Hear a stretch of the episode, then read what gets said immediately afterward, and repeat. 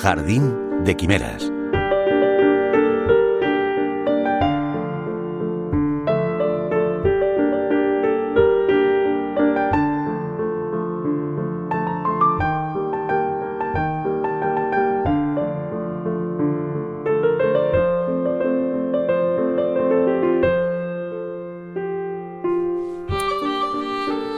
Decía Salman Rushdie que el pasaporte era su libro más valioso.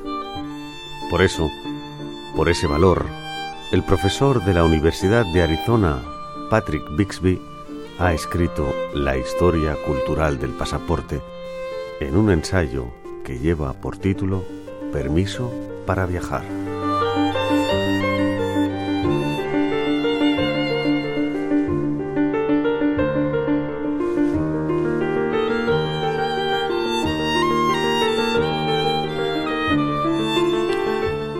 Un viaje y un estudio completos que hace que después de leerlo ya no volvamos a tratar nuestro pasaporte de la misma manera.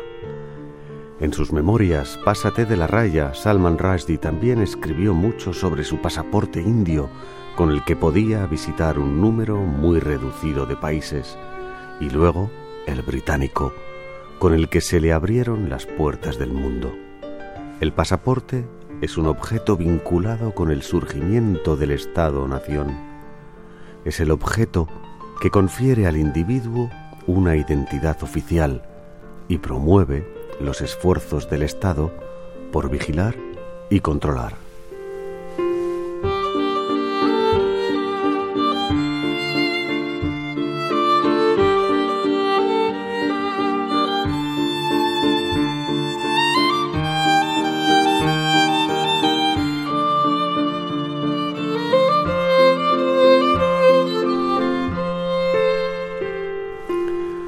Pasaporte, un objeto entre lo personal, lo político y lo cultural, un archivo histórico de memoria. El elemento clave en el cruce de fronteras, es el lugar donde Rushdie decía que se nos despoja de nuestra libertad, confiamos en que de forma temporal, y penetramos en el universo del control.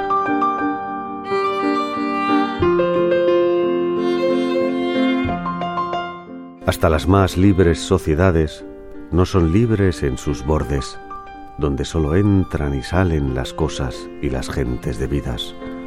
A esta forma de hospitalidad de los estados-nación, el filósofo francés Jacques Derrida la denominaba libertad condicional.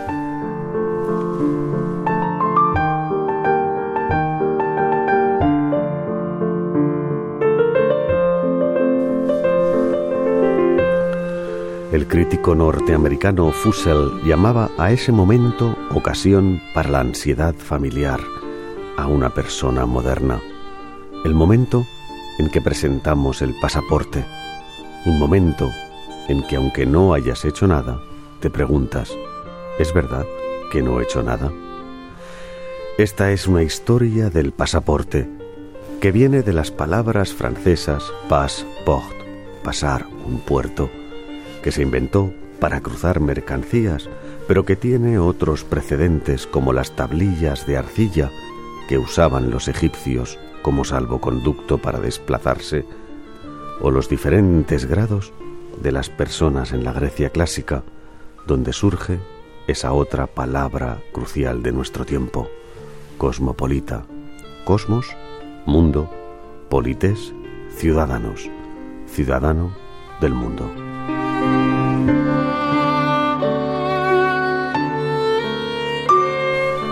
Use la hoz, Radio 5, Todo Noticias.